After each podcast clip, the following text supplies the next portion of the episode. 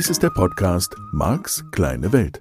Er ist gedacht für Menschen, die sich persönlich weiterentwickeln, ihre Ängste überwinden und wirklich fröhlich werden möchten.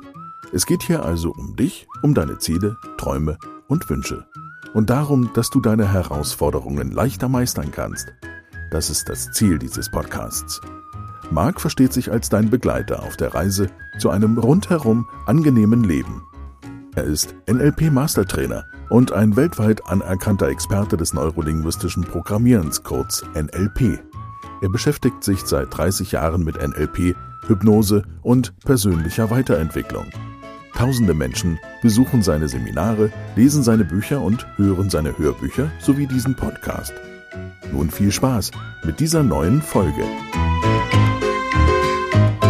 Hallo, guten Morgen oder guten Tag, vielleicht auch guten Abend. Wer weiß, wann du diesen Podcast genau hörst. Vielleicht während des Sports, vielleicht auch immer ganz früh morgens.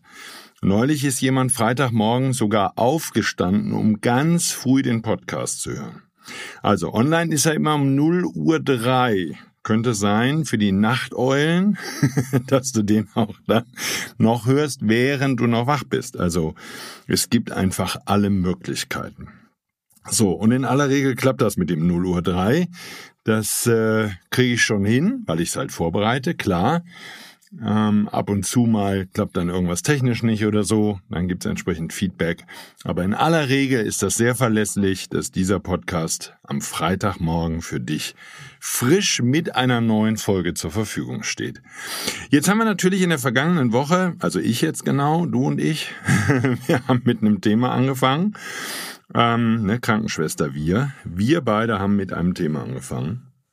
Und das stimmt jetzt nicht so richtig. Das Thema ist ja schon ein bisschen länger dabei.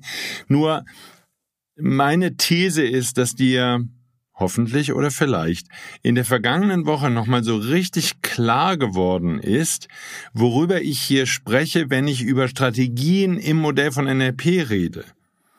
Ja, das, was in deinem Kopf passiert, und nur, dass ich es zur Sicherheit auch nochmal erwähnt habe, das ist nur ein Modell, das Modell des NLP, das muss nicht die Wahrheit sein. Ja, immer schön an das denken, was Gregory Bateson, der Superintelligente, irgendwann mal zu Richard gesagt hat. Es ist nicht klar, dass es die Wahrheit ist, was da im Kopf passiert. Aber solange du davon überzeugt bist, dass das das ist, was da passiert und du Menschen damit in der Veränderung unterstützen willst, dann wirst du Menschen anziehen, die es auch für wahr halten und bei denen es funktioniert. Also die Gestaltbarkeit ne, für die ESOs unter uns, die an das Gesetz der Anziehung glauben, oder ich könnte jetzt ein bisschen arroganter sein, die schon verstanden haben, dass das Gesetz der Anziehung alles auf diesem Planeten und in diesem Universum regelt die verstehen, dass wenn ich nur überzeugt genug davon bin, dass es dann passiert. Ja, und dass ich dann eben Menschen anziehe, die mir durch ihr Verhalten und durch das, was ich beobachte, beweisen, dass es funktioniert. Natürlich wäre ich da gerne an einer anderen Stelle und würde sagen, das ist einfach die Wahrheit. Nur, da dürfen wir immer ein bisschen vorsichtig sein. Auf der anderen Seite Wer heilt, hat recht. Es funktioniert. Der Quatsch funktioniert. Das heißt, es spricht für mich vieles dafür, und es ist ja nur Max kleine Welt, die du hier hörst, es spricht vieles dafür, dass das so funktioniert. So, das ist Anmerkung Teil 1. Anmerkung Teil 2. Ne? Damit gibt's gegebenenfalls eine größere Bewusstheit für den Moment. Ja, ich sag's immer so, und das ist natürlich dann eher Stoff für die fortgeschrittenen Teilnehmer. Brauchst ein Videoband in deinem Kopf. Das ist natürlich die alte Ausdrucksweise. Heute, das ist, heute ist das eine Videodatei einfach. Aber das meint nicht nur Video. Es meint auch Video in der Selbstbeobachtung. Nur wirklich bewusst, das ist der eine Teil, wahrzunehmen, das ist der andere Teil bevor ich eine bestimmte Handlung zeige, oder, ne, Tennisaufschlag Beispiel, bevor ich den Aufschlag mache, was mache ich da in meinem Kopf? Also zum Beispiel nochmal, ne, wenn ich jetzt schon bei Tennis bin, was man sich super gut anschauen kann bei ganz vielen großartigen Tennisspielern, bevor den Aufschlag machen, die dopsen den Ball, die titschen den Ball so zwei, dreimal auf dem Boden. Ja, kannst dir angucken. Da hat auch jeder Spieler so seine eigene Art und seinen eigenen Rhythmus, den Ball zu halten, den aufzuschlagen und den zu nehmen. Und dann gucken die so und dann nehmen die den Ball und so und dann machen die irgendwann ihren Aufschlag. So, das würde für mich bedeuten, höchstwahrscheinlich, die gehen in eine Art von Trance, ne? Die gehen in einen hypnotischen Zustand, wo die Welt vielleicht langsamer wird. Das Thema, was ich vergangene Woche angeschnitten habe die gehen in den passenden State. Und es ist super spannend, wenn man jüngere Spieler sieht und jüngere Spieler beim Tennisspielen beobachtet. Die können zum Beispiel den ersten Satz gegen einen sehr erfahrenen, erfolgreichen Spieler gewinnen. Was vielen von denen nicht gelingt, ist den guten State zu halten. So, da würde jetzt das Mischgebiet sagen, plötzlich kommt die Angst, ne, dass sie verlieren könnten. Ja? Und so würde das ein ganz normaler Moderator im Fernsehen ausdrücken. Aber das ist NLPlerisch gesehen nicht das, was passiert, sondern vermutlich, höchstwahrscheinlich, sehr sicher, passiert etwas vollkommen anderes. Ja, was sich häufig beobachten lässt, ist, wenn dann der zweite Satz zum Beispiel kommt, nehmen wir an, der junge Spieler hat den ersten Satz für sich entschieden, dann kommt der zweite Satz und dann passiert plötzlich das, dass der Gegner ein, zwei, drei, vier Punkte nacheinander macht. Und dann geraten sie ins Hintertreffen und dann verarbeiten sie die Informationen neu und anders. Und da ist genau das Thema mitten im Modell von NLP. Na klar, ich meine höchstwahrscheinlich, sie wechseln den Wahrnehmungskanal. Das ist meine These. Der Spieler, der, in, der diesen, der den Aufschlag hat und der den Ball da auf den Boden schlägt. Meine These, ohne dass ich mit solchen Spielern bisher gearbeitet hätte. Aber meine These, der Fokus ist im visuellen Bereich und der Zeitlupe. So, wenn der Gegner drei, vier Punkte gemacht hat, hintereinander weg, dann wechselt der Wahrnehmungskanal ins Auditive. Ne? Dann kommen die inneren Dialoge Oh mein Gott, jetzt hat er so viele Punkte, kann ich das überhaupt schaffen? Mindfucking. Und einige dieser, dieser Tennisspieler sagen das auch und sagen auch explizit, sie fangen dann an, mit sich zu reden. Sie kommen gegen die inneren Dialoge nicht an. Na ja, wie willst du auch, wenn du keine Bewusstheit dafür hast, was du tust, wenn du erfolgreich unterwegs bist?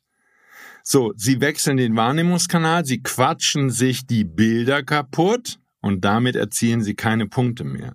Es ist ja immer noch derselbe Spieler mit denselben Fähigkeiten.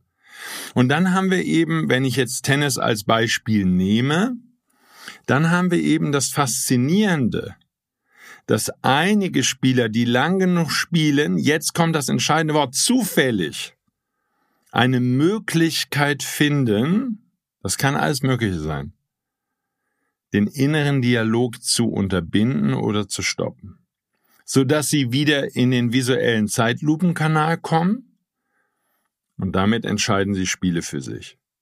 Aber das entscheidende Wort ist für mich hier zufällig.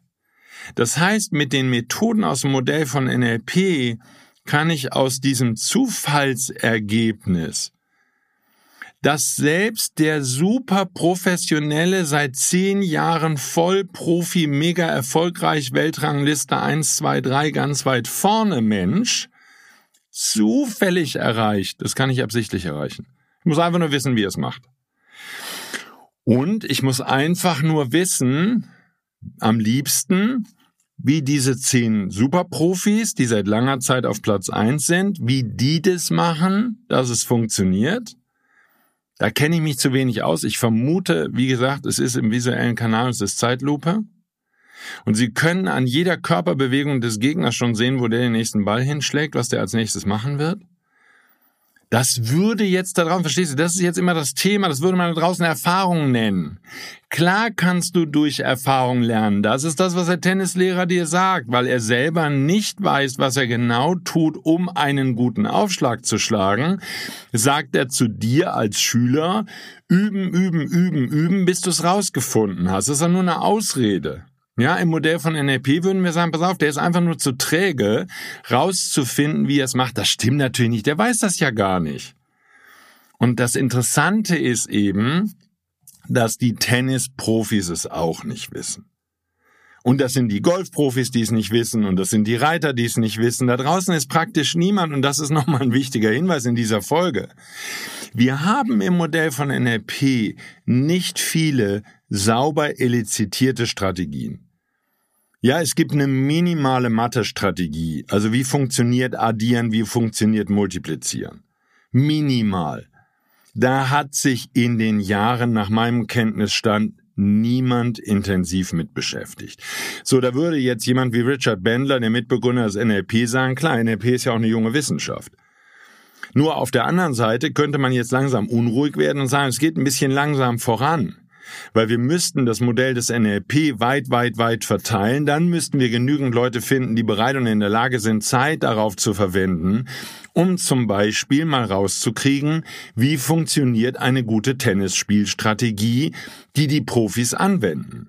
Und ich hoffe, dass diese Folgen meines Podcasts dir helfen zu verstehen, wie du, wenn du das einmal weißt, in kürzester Zeit natürlich lieber mit einem Spieler, der Talent hat. Das ist ja schon klar. Nur viele an der Weltrangliste unter den Top 50 haben Talent.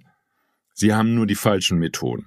Und sie haben Trainer, die ihnen immer noch beibringen, du musst hart trainieren, du musst genug Bälle schlagen. Ich sage ja gar nicht, dass das schädlich ist, dass das schadet. Ich sag nur, es wäre eine ganz andere Art von Training weil man würde andere Bewegungsabläufe trainieren. Und dann kommt halt so ein blödes Blabla im Mischgebiet von, das ist das Mentale, was am Ende entscheidet, wo du sagst, wie das ist das Mentale. Das ist doch mitten im Modell von NLP immer noch eine Strategie. Das ist doch immer noch eine Strategie. So natürlich kann ich mit Hypnose, logisch, ne, das wäre jetzt das Hypnose-Thema, kann ich logischerweise mit entsprechenden Ankern, wie wir das im NLP nennen, einen Spieler, der entsprechend Übung hat, Talent hat, der die richtigen Sachen kann, der weiß, wie es geht. Ja, das wären die jungen Spieler, die ein Spiel oder zwei für sich entscheiden. Und dann kommt aber der andere, der immer vier Dinger da reinhaut und dann ist Ende den könnte man relativ schnell, ich sage jetzt mal ein böses Wort, umprogrammieren. Den kannst du mit Hypnose sehr schnell dahin bringen, dass der die Strategie wechselt. Das heißt, der innere Dialog ist aus. So dem tacker ich da so viel gute Gefühle rein, das heißt, wenn da ein Ball in sein Feld kommt und er kriegt den nicht, dann fängt er an zu lachen. Jetzt schau dir die Spieler an. Die Spieler ärgern sich. Gibt welche, die wirklich dann den Schläger zertrümmern. Ja, das ist wie früher man das erzählt hat von Konzerten von Kiss oder so, wo die ihre Gitarren, ihre teuren auf der Bühne zertrümmert haben. Warum auch immer. Ich war bei sowas nicht und ich mochte die Musik nicht. Von daher kann ich da überhaupt nicht mitreden. Ich mag ruhigere Musik. Schon als junger Mensch habe ich ruhige Musik gemocht. Nur, ähm, halber Schritt zurück, ja. Das muss man sich mal vorstellen. Das heißt, da ist so viel Aggression in denen, finde ich gar nicht schlimm, nur so viel Wut. Was ist denn Wut? Wie äußert die sich denn? Das ist doch innerer Dialog. Oh nein, ne? irgendwelche bösen Schimpfwörter wahrscheinlich im Kopf. Und dann wird natürlich jemand sich seltsam verhalten und wird seinen Schläger zertrümmern. Das heißt doch einfach nur, ganz simpel, bei ganz vielen dieser Nachwuchsspieler gerät der innere Dialog, gerät der auditive Kanal, ich sag's mal NLPlerisch, völlig außer Kontrolle. Und damit kommt ein Verhalten, was nicht mehr kontrollierbar ist. Das wäre bei der Mutter, die völlig ausflippt, oder bei dem Vater, der völlig ausflippt, ja, oder bei der Partnerin oder dem Partner genau dasselbe. Da dreht die innere Stimme. Ne? Denken heißt mit sich reden. Das ist jetzt ein bisschen einseitig formuliert, nur in aller Regel ist das der Hauptpunkt. Wenn wir denken, reden wir mit uns. Oder brüllen in diesem Fall. Oder schreien. So, nur, pass auf, Tennis hat mit auditiv praktisch nichts zu tun. Also, das kann ich sogar als absoluter Tennisleihe sagen, da ist nicht viel Auditives. Das Auditive ist, wenn du einen Ball gut getroffen hast mit dem Schläger. Das ist auch ein bisschen wie im Golfen auch. Wenn der so richtig schön gesessen hat, ja, beim Golf hier ein Einser Holz und du haust da mit dem Prügel auf den Ball, und es ist einfach dein Tag und er hat null Drive irgendwie nach rechts, nach links. Er geht absolut gerade von mir aus auf dem Übungsplatz da auf der Wiese. Man hört's. Es ist einfach, es ist auditiv. Und so ist das beim Tennis auch. Es ist schon auditiv. Wenn du den Ball perfekt in der Mitte mit dem Schläger triffst und so und ziehst den voll durch beim Aufschlag oder auch bei einem weiteren. Ah, schön. Nur, Entschuldigung. Ansonsten hat Tennis in meinem Modell von Welt nicht viel mit auditiv zu, zu, tun. Also da kann in der Strategie, in einer guten Strategie für einen Aufschlag, in einer guten Strategie für Schlagen, da kann nicht viel Auditives sein. Ich habe viel visuell. Wie gesagt, ich muss die Bewegung des Gegners einschätzen. Ich muss an der Drehung der Schulter, ich muss an der Drehung des Oberkörpers, ich muss an, der, an, dem, an dem, was er mit seinem Körper macht, muss ich ablesen lernen, was der nächste Schlag sein wird, wo der nächste Ball hingeht. Das heißt, ich muss schon, wenn der Typ rennt, muss ich unterbewusst visuell schon ableiten können, wo wird das hingehen. Das wäre das, was man von erfolgreichen Boxern sagt die haben eine Trance, wo die sozusagen mit einem inneren Auge, ne, wir hatten es beim Aufschlag vom Tennis, die können sozusagen den Gegner von hinten sehen und können sehen, welche Muskeln der anspannt und damit wissen sie, wo der nächste Schlag hingeht und können den parieren, bevor der Gegner überhaupt die Faust bewegt hat. So, das sind alles visuelle Trance-Strategien, die haben mit Zeitlupe zu tun, aber die haben vor allen Dingen eben mit visuell zu tun. So, halber Schritt zurück. Jetzt kann ich halt eben mit den Methoden aus dem Modell von NLP rausfinden, wie funktioniert denn diese Strategie? Genau. Und dafür brauchst du eine richtig coole Bewusstheit. Das heißt, du musst ganz wach sein im Moment, beziehungsweise wenn du es mit einem anderen machst, musst du wirklich Millisekunde für Millisekunde mit diesem Menschen durch diesen Ablauf gehen, durch diesen Prozess. Und wenn du dann einmal weißt, was der genau tut, und wie schon mal gesagt, ich würde das dann mit 10, mit 20 Profis machen, so dass ich es wirklich weiß. Ja, dann kann ich natürlich ganz anders trainieren. Dann könnte ich, wenn ich offen wäre als Tennistrainer für sowas, wenn ich jetzt einen Profi trainiere, würde ich ganz andere Dinge trainieren. Und ich würde, wie gesagt, natürlich Hypnose nutzen, um denjenigen in eine Trance zu führen, sodass insbesondere dann, wenn er unter Druck gerät, er besser wird als vorher. Es wird ruhiger in seinem Kopf, nicht lauter. Der, der wird dann auch, der würde natürlich sofort im Außen sein Verhalten wenden. Warum sollte er dann einen Schläger kaputt machen? Wenn innen drin im Kopf Ruhe ist, ja, hier wäre natürlich wieder meine Werbeveranstaltung für Meditation und Hypnose. Ja, notfalls mein Online-Kurs für Meditation und Hypnose. Den habe ich ja im Wesentlichen gemacht, damit du als ganz normaler Mensch üben kannst, in Trance zu gehen, üben kannst, in meditativen Zustand zu gehen, um überhaupt erstmal in der Lage zu sein, bei dir selbst in diese innere Zeitlupe zu gehen, wie ich das nennen würde, um überhaupt mal mitzubekommen, was denke ich, was sage ich zu mir, welche Bilder sehe ich, welche Filme sehe ich, was passiert vorher, was passiert dann, was passiert als nächstes, wie ist die Abfolge, so dass ich dann am Ende, so und jetzt kannst du irgendein Adjektiv da rein tun traurig bin, glücklich bin, fröhlich bin, motiviert bin, nicht motiviert bin, zu faul bin, mich nicht aufraffen kann, was auch immer dann die Handlung ist oder das Verhalten ist, was du zeigst. Ja, mitten im Modell von NLP, es geht um die Änderung von Verhalten. So, das heißt, das Haupt, die Hauptidee im Modell von NLP war dann eben erst einmal rauszukriegen, wie funktioniert Verhalten. Und diese Sequenzierung, das, was wir eben im NLP dann zusammengesetzt Strategie nennen, herauszufinden, wie die unterbewusste Strategie funktioniert, das ist der Schlüssel.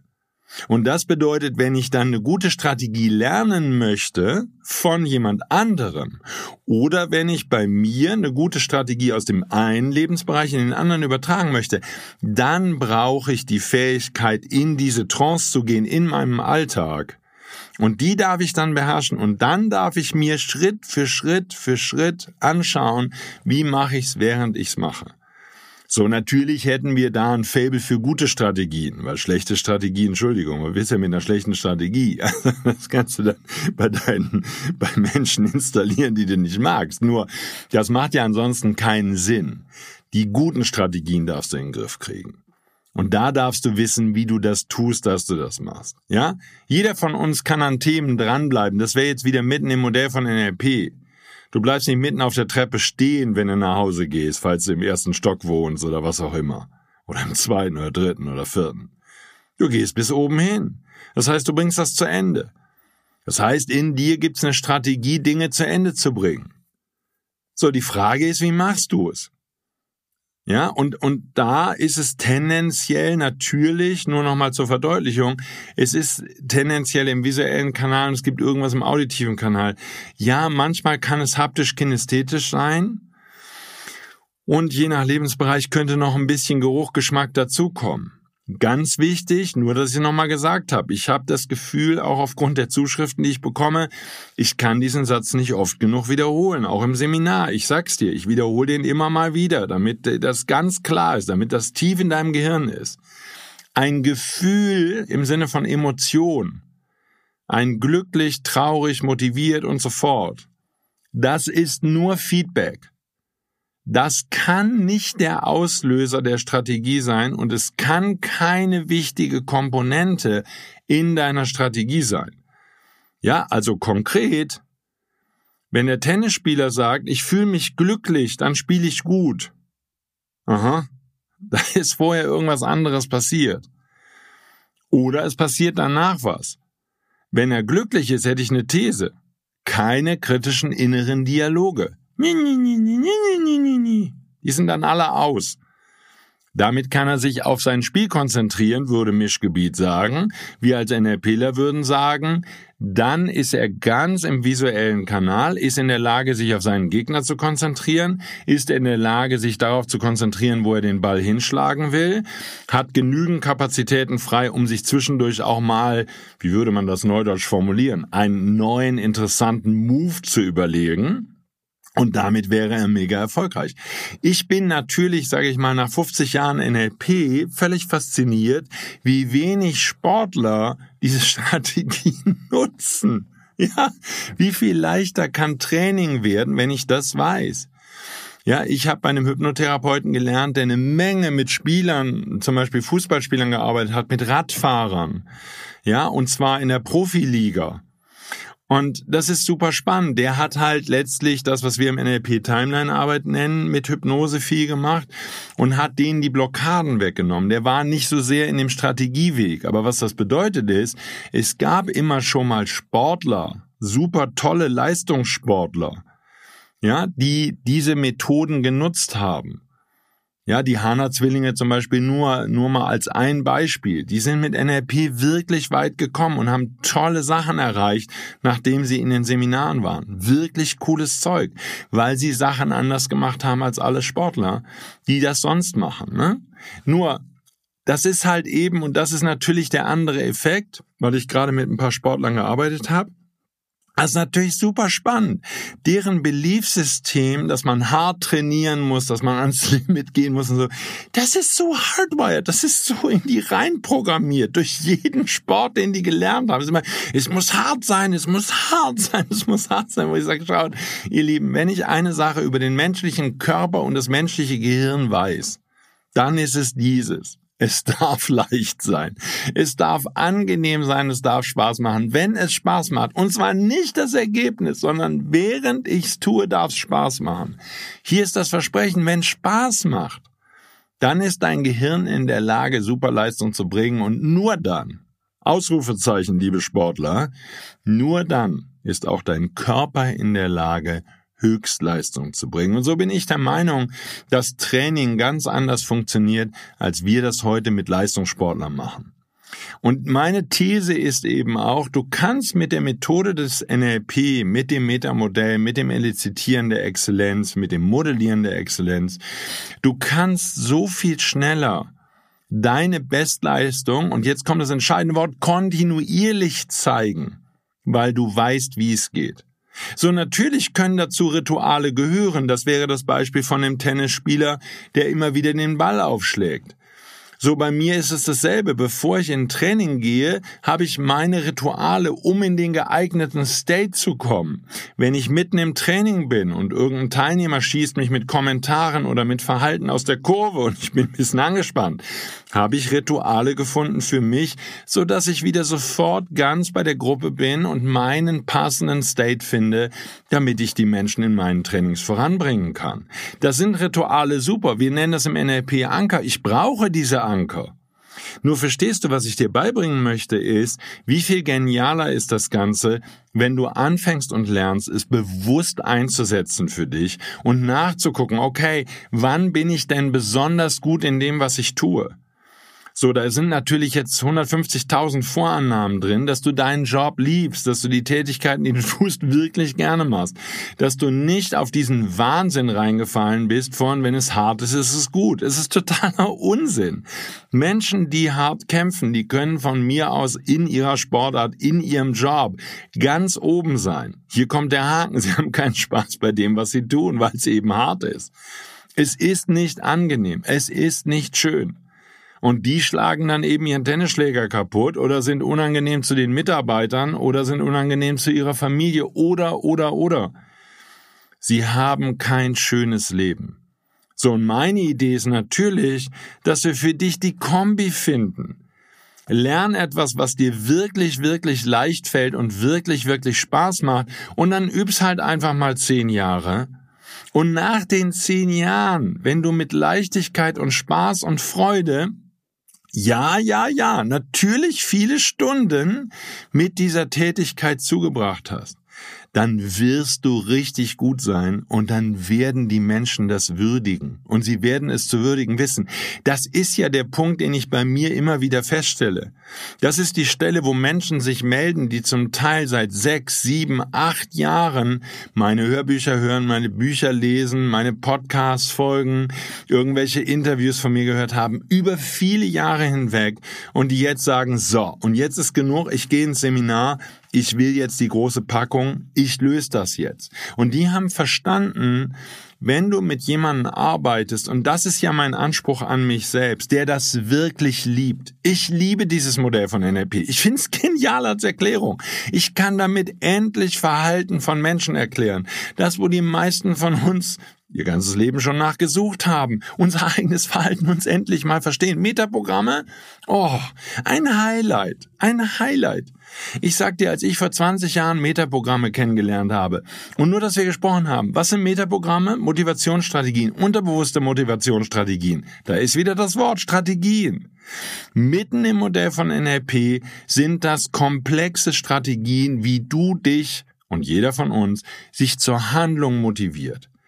So, die sind zusammengefasst, die sind sortiert, da gibt's halt, was weiß ich, 15, 20 wichtige Metaprogramme, die darfst du kennen.